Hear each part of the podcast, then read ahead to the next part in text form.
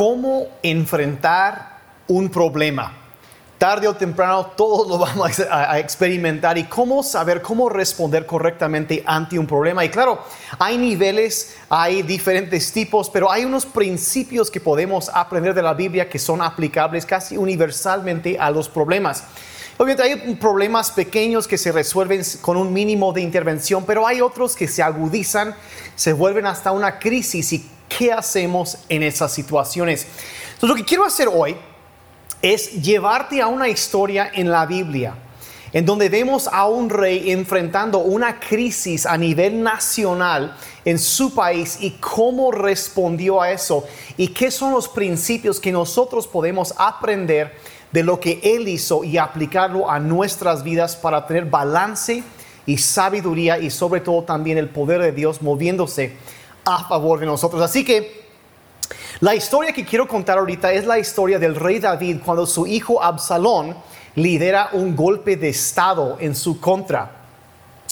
Y se encuentra en la segunda, el segundo libro de Samuel, capítulos 15 al 18, y obviamente son cuatro capítulos, es una historia larga, pero ah, lo voy a resumir ahorita. Y básicamente lo que sucedió fue que Absalón tenía nociones de grandeza, él quería ah, ser el rey y él de una forma muy mañosa, muy astuta, usando astucia, engaños, mentiras muy sutiles y, muy, ah, muy fríamente calculados, dijeran por ahí, pero él, él trató y, y captó el corazón de la nación, de muchas personas y los apartó de su papá, el rey David. Se robó básicamente el afecto del pueblo usando mentiras muy astutas. Y entonces eh, eventualmente hace su jugada final, se va a la ciudad de Hebrón y se corona como rey. Y, y la gente empieza a juntarse a él y, y, entonces eh, con ese grupo de seguidores que él tiene, él empieza a marchar hacia Jerusalén, la ciudad de David, para derrocar a su propio padre y apoderarse de la nación. Entonces, en, una noche le llega a David el reporte de lo que había pasado y, y, David en ese momento, podemos aprender muchísimo de la vida del rey David, pero empezamos a ver desde el momento en que le llega la mala noticia, empezamos a ver cómo es que él enfrentaba problemas cómo enfrentaba crisis, dificultades. Y él, él los, los confrontaba de frente, él no vivía en negación. Hay personas que cuando llega un mal reporte o algo así de una situación quizá en el negocio o en la familia o en la salud o algo así, algún problema en el matrimonio, en lugar de enfrentar la realidad, lo que hacen es vivir en negación.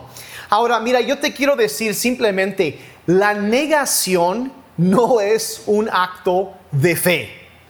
Que quede bien claro, hay personas que piensan, llega algún diagnóstico y, ay, yo rechazo eso y no lo voy a hacer. Y bueno, y, terminan a veces, muchas veces con problemas porque están en negación en lugar de abordar y enfrentar el problema con la seriedad que se debe tomar. Cuando hay un problema, una mala tendencia en el negocio, en el trabajo, hay un distanciamiento en el matrimonio y todos son problemas, pero si, niegas, si, niegas la realidad, nunca vas a poder sanar o corregir la situación. Entonces vemos que lo primero que David hizo fue simplemente, pues sí, informarse bien. Y acuérdate entonces que la negación no es un acto de fe, a veces simplemente es negación. Y negación nunca es algo bueno.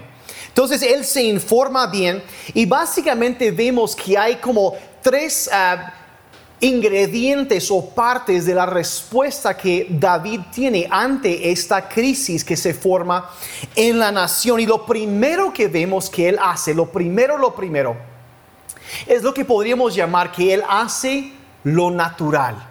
Lo primero, lo obvio que tiene qué hacer. Se pone a salvo físicamente con sus ayudantes, con su familia, los se aleja del peligro, no se acerca, sino que se aleja del peligro. En otras palabras, de nuevo, hace lo natural, lo sabio, lo, lo que es obvio para hacer en una situación así. Leemos el verso 13 del capítulo 15 O sea, Él hace lo que Él puede hacer. Él pone de su parte. Verso 13 relata el momento. Dice, entonces un mensajero vino a David y le dijo, el corazón de los hombres de Israel está con Absalón. O sea, él volteó la nación en tu contra. Verso 14, y David dijo a todos sus siervos que estaban con él en Jerusalén, levántense y huyamos, porque si no, Ninguno de nosotros escapará de Absalón. Vayan deprisa, no sea que nos alcance pronto, traiga desgracia sobre nosotros e hiera la ciudad a filo de espada. Entonces dice, ¿saben qué? Huyan, vamos a ponernos a salvo y después, entonces lo primero es alejarse del peligro, hacer algo que él puede hacer físicamente para alejarse. Ahora, evitar el peligro no es una señal de falta de fe, sino más bien es señal de la presencia de cordura. Exponerse innecesariamente al peligro no es tampoco una señal de fe, es señal de la ausencia de cordura. Vean lo que la Biblia dice en Proverbios 27, verso 12. Dice, el prudente se anticipa al peligro y toma precauciones.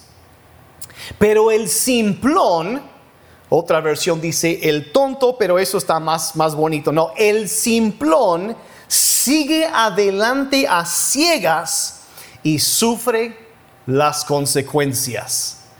Entonces está diciendo que debes anticipar la situación y eso es lo que David estaba haciendo en ese momento. El prudente se anticipa el peligro. Dice, ¿saben qué? Y sí, David tenía un grupo de aproximadamente unos 600 guerreros de los más tremendos que te puedes imaginar y sabía que ellos darían su vida por protegerlo y sabía que si Absalón entraba con su ejército a la ciudad y ellos estaban ahí, se iba a dar un baño de sangre, porque lo iban a defender.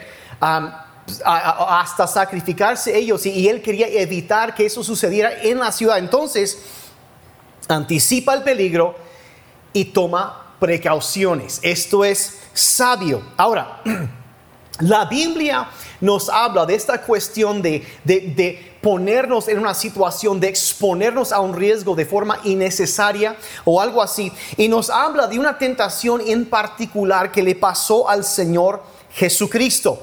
Lucas 4, después de su bautismo, Cristo va al desierto y ahí está enfrentado ah, de diferentes maneras. Y en uno de esos, el verso 9 de Lucas 4 dice, entonces el diablo lo llevó a Jerusalén y lo puso sobre el pináculo del templo y le dijo, si eres hijo de Dios, lánzate abajo desde aquí, pues escrito está, a sus ángeles te encomendará para que te guarden y en las manos te llevarán para que tu pie no tropiece en piedra.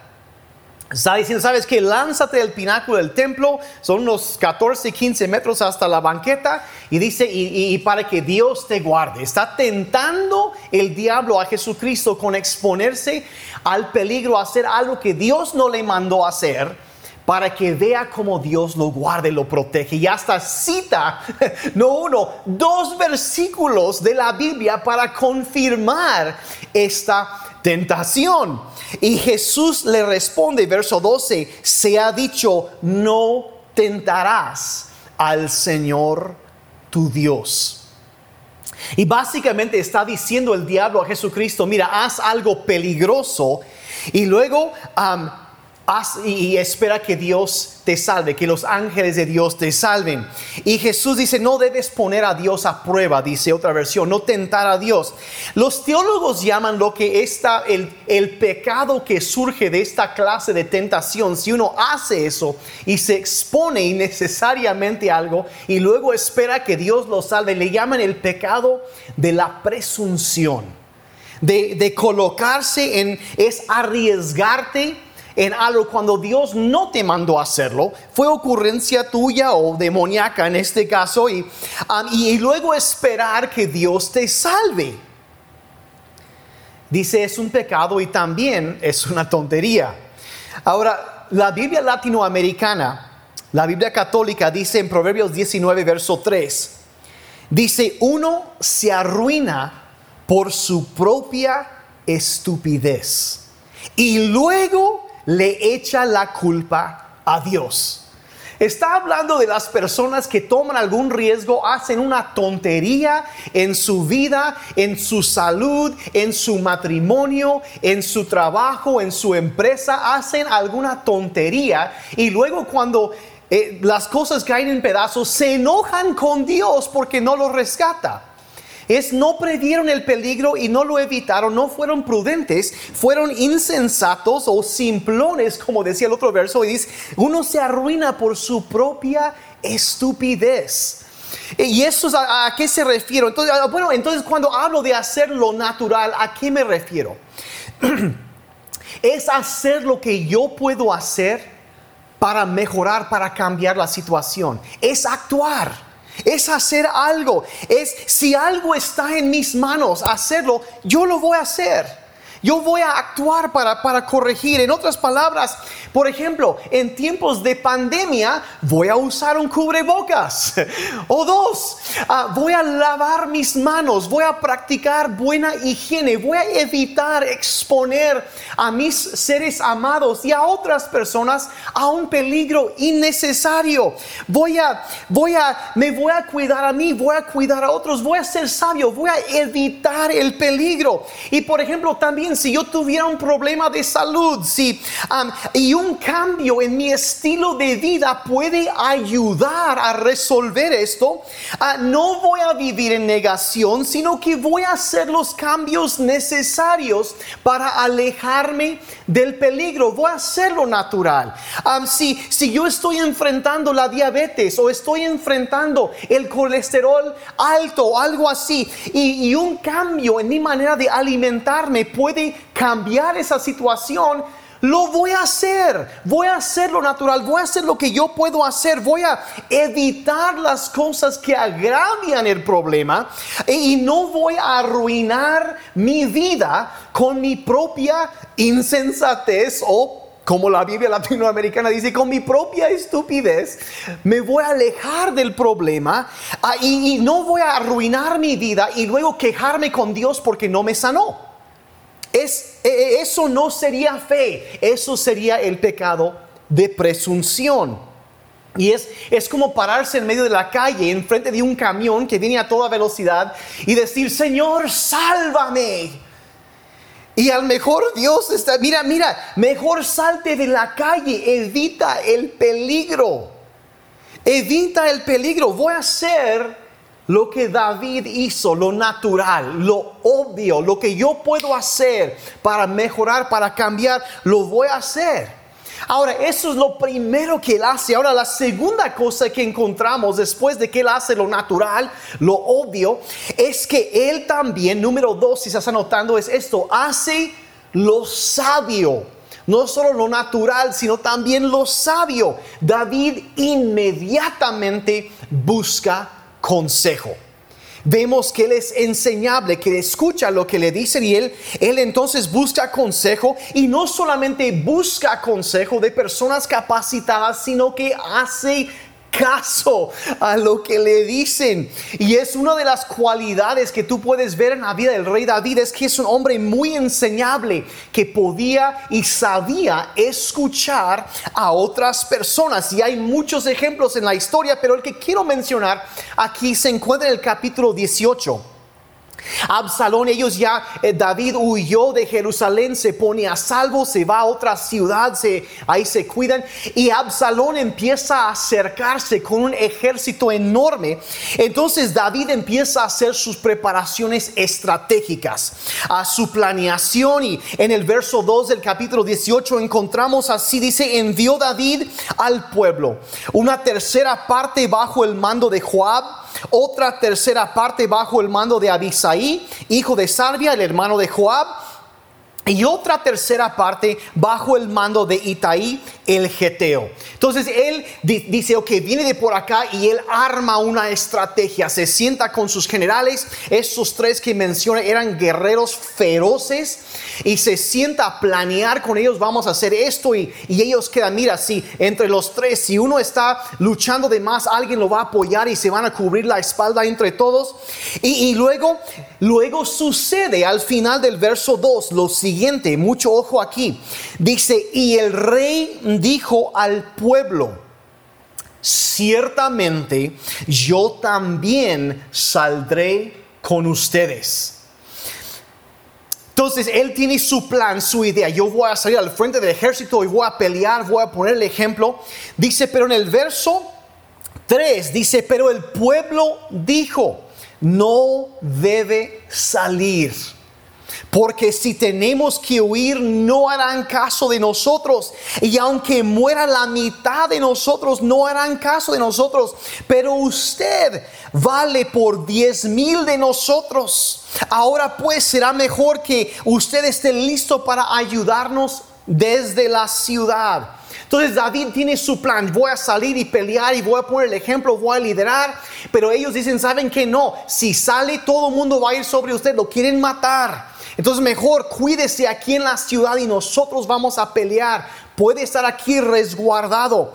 Y entonces como que le cambian todo. Ahora, acuérdate, David es un guerrero. Él es un hombre que está acostumbrado a pelear desde niño, desde adolescente. Mataba leones, osos, se echó a, a un gigante. Era un guerrero consumado. Pero llega el momento de, ¿saben qué? Aunque tú pienses que eso es lo que hay que hacer, ahorita no conviene. Ahora vean la actitud que David muestra en el verso 4. Dice, cuando ellos le dicen que no debe salir, cuídese, aquí lo vamos a defender. Verso 4 dice, yo haré lo que les parezca mejor, dijo el rey. Y el rey se puso junto a la puerta y todo el pueblo salió por centenares y por millares. Ahora, él tenía su manera, su forma de pensar, lo que su experiencia le había enseñado y le decía que él debía salir al frente de sus tropas. Pero he aquí una verdad muy importante. Hay que entender que hay estaciones en la vida. Hay etapas, hay estaciones, hay temporadas y los tiempos a veces cambian.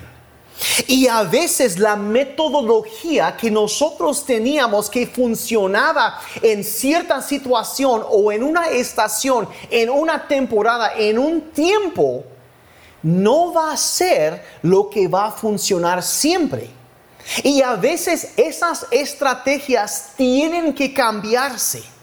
Tenemos, tenemos que cambiar y, y, trabajar de una manera diferente. Lo que antes funcionaba a veces ya no da resultado y tenemos que abrirnos a cambios. Tenemos que seguir aprendiendo siempre de aquellos que van adelante. Y hay que entender que lo que en un entonces funcionaba ah, no siempre va a resultar y es posible que el conocimiento, las ideas que hayamos tenido hayan caducado. Y no me refiero a valores morales, sino más bien me refiero a las metodologías, las estrategias que usábamos y necesitamos tener la humildad que David tenía para informarnos de la situación, no vivir en negación, sino informarnos bien, escuchar a personas realmente capacitadas que tienen el derecho de hablar y avalarnos de los conocimientos de expertos, de seguir siempre aprendiendo. Debemos buscar sabiduría, ir con personas capacitadas para pedir un consejo y luego hacer caso de lo que nos están diciendo. Entonces, ¿qué pasa aquí? David no era un líder que tenía lo que llaman una cámara de eco que todo el mundo le está diciendo lo que él quiere oír, nada más para quedar bien con él. No, él se había rodeado, no era tan inseguro para ser esa clase de líder. Él sabía que necesitaba consejo sabio, entonces la gente podía decirle, ¿sabe qué rey no conviene? Le podían decir no lo que él quería oír, sino lo que él necesitaba oír. Y todos necesitamos eso en nuestra vida, escuchar, hacer caso y ser enseñables y aprender, aprender. Buscaba informarse bien. Bueno, ¿qué significa eso en términos prácticos? Bueno, busca atención médica si tienes un problema de salud. Ah, busca atención. Mira, si tienes un problema con las tuberías en tu casa, llamas a un profesional, un plomero. Pero ¿cuántas veces usan los remedios caseros de la tía Sabina para, para las, las tuberías de uno? No, hay que tener, hay que ser sabios, informarlos. Mira, no hay vergüenza en buscar ayuda en buscar un mentor, en capacitarnos más, no es señal de, debilidad o una falta de fe tomar, por ejemplo, tomar medicina. No es debilidad, es avalarnos de los medios de la ayuda que Dios nos ha provisto. Ah, de nuevo, la negación no es un acto de fe, no es un acto de fe. Atiéndete, cuídate no hay vergüenza ni debilidad en eso. Fíjate lo que la Biblia dice en Santiago 1.17. Dice, Dios nunca cambia. Fue Dios quien creó todas las estrellas del cielo y es quien nos da todo lo bueno y todo lo perfecto. Dios es quien nos da lo que es bueno. Y mira, si la medicina ayuda a sanar, entonces la medicina es algo bueno. Y si es algo bueno, es algo que Dios nos ha dado. Hay que entender eso. Mira, hay que entender que lo bueno vino de parte de Dios y entender, no, no fue solo un invento humano, sino que fue Dios quien les dio la sabiduría, la habilidad, la inteligencia a los investigadores, a los médicos, a los científicos para desarrollar un tratamiento. Y, y por lo tanto, como Él fue quien les dio eso, él recibe gloria cuando esas cosas funcionan eficazmente y traen sanidad a nuestros cuerpos. Dios es glorificado. Entonces, rechazar lo que Dios nos ha dado, pues sería una tontería. Sería um, una presunción, sería echar y hacer a un lado algo que Dios algo bueno que Dios ha provisto para nuestra sanidad. Y echar eso a un lado, mis amados, eso no es fe. Eso es presunción. Yo escuché hace unos meses con una de mis cuñadas contaba el chiste, la historia de un hombre que quedó varado en su techo durante una inundación. Y ahí estaba y clamó a Dios, Señor, sálvame. Y en eso uno de sus vecinos va pasando una canoa y dice, vecino, te ayudo a bajarse. No, dice, dice, estoy esperando que Dios me salve. Bueno, entonces el vecino se va y después de un rato llega una lancha de la marina. Oiga, señor, lo, lo, llevamos. No, no, no, dice, estoy esperando a que Dios me salve, que me rescate. Entonces se van y lo dejan ahí. Y después de un tiempo pasa un helicóptero de la Fuerza Aérea y, y le dicen, este señor, lo, rescatamos, lo ayudamos. No, no, no, estoy esperando que Dios me ayude que Dios me rescate. Entonces se van y luego se derrumba la casa y el tipo muere ahogado. Y ahí está pasando por, ahí se registra con San Pedro y entra por las puertas aperladas y se encuentra con Dios y Señor, ¿por qué no me rescataste? Y Dios dice, ¿cómo?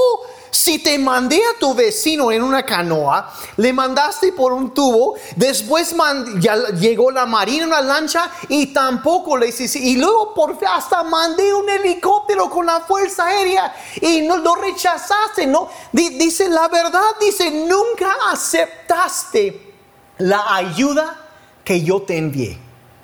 Nunca lo aceptaste.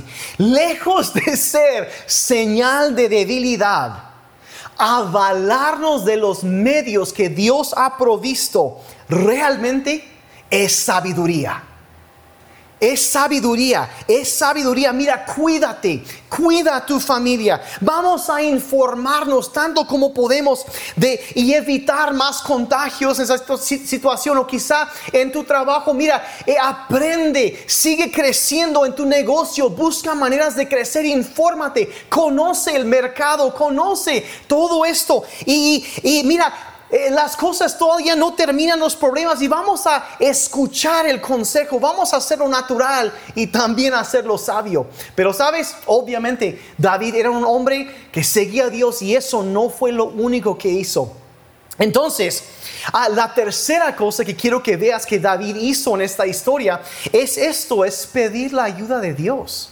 Es creer en Dios por intervención sobrenatural. Yo voy a hacer lo natural voy a hacerlo sabio y luego voy a confiar en Dios por intervención sobrenatural.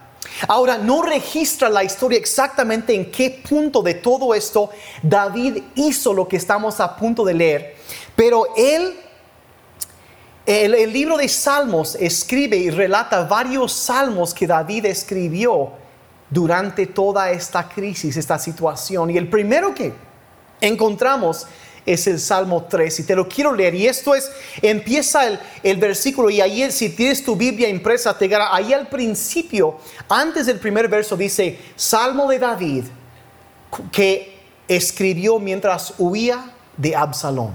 Entonces, un momento de crisis, de dificultad, él hace lo natural, hace lo sabio, pero también vean lo que él dice en este pasaje.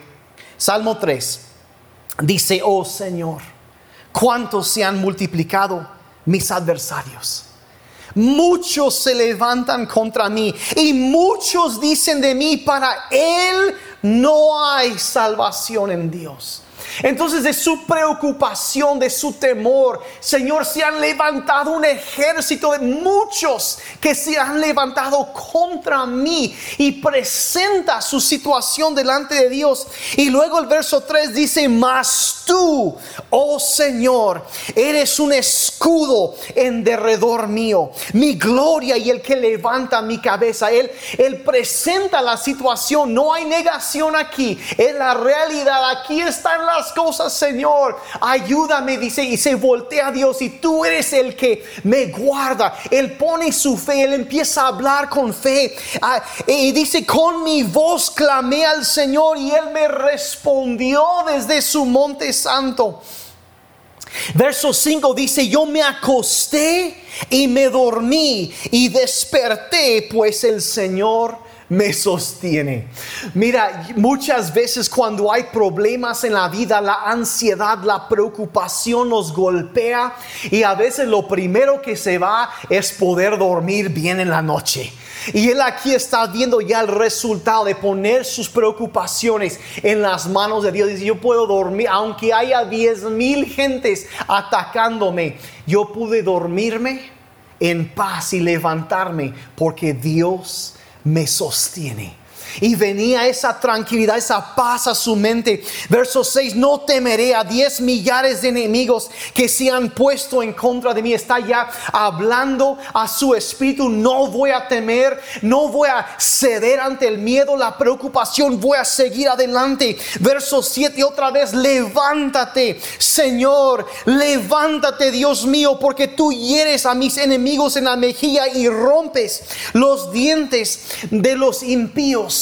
Está diciendo que las personas que causan es, eh, van a ser, Dios va a tratar con ellos. Y el verso 8 resume de otra vez, dice, la salvación es del Señor y sobre tu pueblo, oh Dios, sea tu bendición. Y es impresionante esta última frase, porque acuérdate, eso es una guerra civil lo que está pasando. El pueblo de Dios está peleándose con el pueblo de Dios y, y, se, y, siguieron. Y entonces, entonces, ¿qué es lo que Dios dice? Aún así, Él está declarando bendición sobre el pueblo de Dios, sabiendo que en un momento Dios va a producir sobre tu pueblo, sea tu bendición.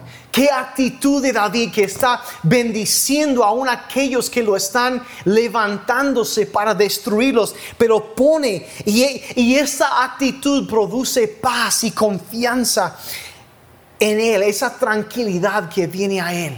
Entonces Él está creyendo y sabiendo. Y, el relato sigue la historia del capítulo 18, salen a pelear y, y en un momento los atacan, pero dice que los, los que venían contra ellos ah, se perdieron en el bosque y muchos murieron. Ah, dice, entre más murieron por el bosque que por la espada. Entonces vemos cómo Dios ah, defendió a su siervo, cómo Dios actuó a su favor. Entonces vemos cómo David hace lo natural, lo sabio y también Dios pone de su parte.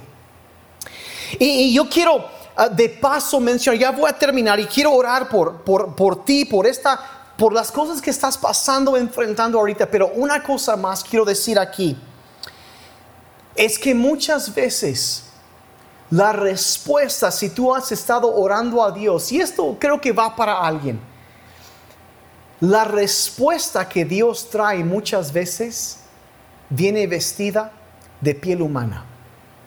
Cuando tú estás pidiendo, Señor, ayúdame, ayuda, haz algo en esta situación, Dios trae a alguien que puede darte un consejo, puede hacer algo. Dios se mueve a través de los seres humanos muchas veces. Entonces, Dios usa a las personas para llevar adelante sus propósitos. David obtiene, eh, gana la victoria, siguen adelante y él y lo, lo que hizo fue haciendo cambios en su vida personal, siguiendo el consejo, la sabiduría de otros, haciendo lo natural, haciendo lo sabio y confiando también en Dios atacando el problema desde los tres lados. Como que, todo eso lo involucramos. Y mira, y, confiando en eso, usando la sabiduría de otros y también confiando en Dios. Y Dios interviene constantemente. Hay que seguir aprendiendo, informándonos, descansando en Dios. Lo natural, lo sabio y confiar en Dios por lo sobrenatural. Y este es el cuadro de balance en nuestras vidas. Si tú vives así, nadie te va a llamar un fanático religioso. Porque te voy a decir la verdad, la gente te está observando. Y todo lo que hacemos en la vida o aumenta o disminuye nuestro nivel de influencia con la gente alrededor de nosotros. Y cuando tengamos un problema, si lo enfrentamos así, hacemos lo que podemos, hacemos lo natural, hacemos lo obvio y luego también buscamos la ayuda y sabiduría de otras personas, de personas capacitadas más que nosotros. Y también buscamos la ayuda y la dirección de Dios, sea en la salud, sea en el matrimonio, en el trabajo, en los negocios, en los estudios, en las finanzas. Mira, haz esta cosas y la situación va a cambiar. Algo va a cambiar. Haz los ajustes necesarios. Cambia tu, tu alimentación si se indica. Eh. Eh, toma tu medicina. Dale gracias a Dios por eso y también dale gracias a Dios que Él va a usar algo para ayudarnos. Y como dije, acuérdate que la gente alrededor de ti siempre te está observando siempre nos está observando y vivir así evitará que esas personas piensen que los cristianos son unos fanáticos. es vivir con sabiduría, con cordura y también con fe, que va de la mano. Y, mira, con tu ejemplo puedes construir puentes o puedes quemarlos. Puedes construir o puedes quemar. Y la Biblia dice el libro de Proverbios, que el prudente de corazón será llamado sabio.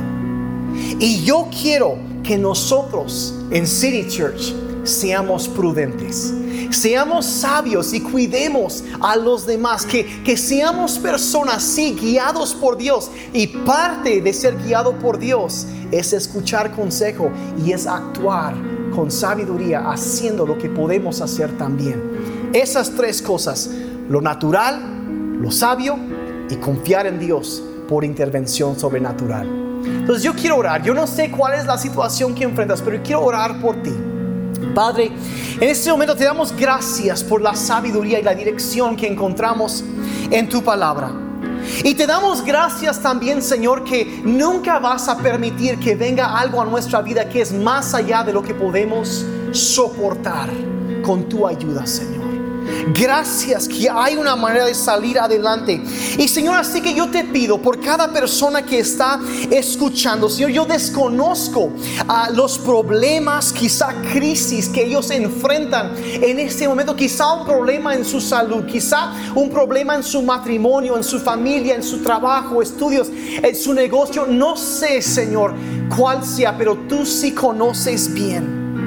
Y Padre, te queremos pedir perdón si hemos estado viviendo en negación ignorando la realidad y rehusando enfrentar los hechos. Perdónanos, Señor. Y ayúdanos, Señor, a conocer, a informarnos bien. Y, Señor, ayúdanos a hacer lo que nos toca a nosotros hacer. Señor, avalarnos también de, la ayuda de los conocimientos de otros, de, de buscar sabiduría también. Y Señor, ayúdanos a confiar en ti, Señor. Que podamos ser como David en medio de eso, diciendo la salvación viene del Señor, que no negaba la realidad, sino que ponía su esperanza en ti, pero también actuaba. Padre, queremos ser personas que tengamos balance en nuestras vidas. Y Señor, sabiendo que si hacemos lo natural, hacemos lo sabio y también confiamos en ti por tu intervención sobrenatural, milagrosa, Padre, tú te vas a avalar de algo de todo esto, Señor, y vas a producir un cambio positivo. Y Padre, eso es lo que precisamente pido por cada persona. Pido transformación, pido ayuda, pido bendición, como David decía, tu bendición sea sobre tu pueblo. Padre, yo pido un cambio positivo para sus vidas. Y lo pido, Señor, pronto, en el nombre de Jesús. Padre, gracias por tu presencia, por tu poder. Y Señor, llévanos adelante en el nombre de Jesús. Gracias iglesia por tu tiempo y acuérdate, hagamos lo natural, hagamos lo sabio y creamos también en Dios por intervención sobrenatural. Que Dios te bendiga. Gracias por tu tiempo.